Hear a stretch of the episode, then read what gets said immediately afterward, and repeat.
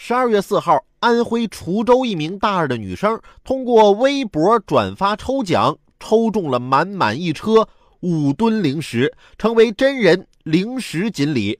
女生表示，打算将三吨零食委托学校的销售平台卖掉，剩下两吨和同学亲人分享。真香！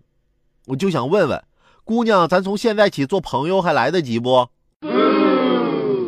大家平时在吃零食的时候，会不会觉得越吃越多？可能有人要问了，只有越吃越少的，咋还能越吃越多呢？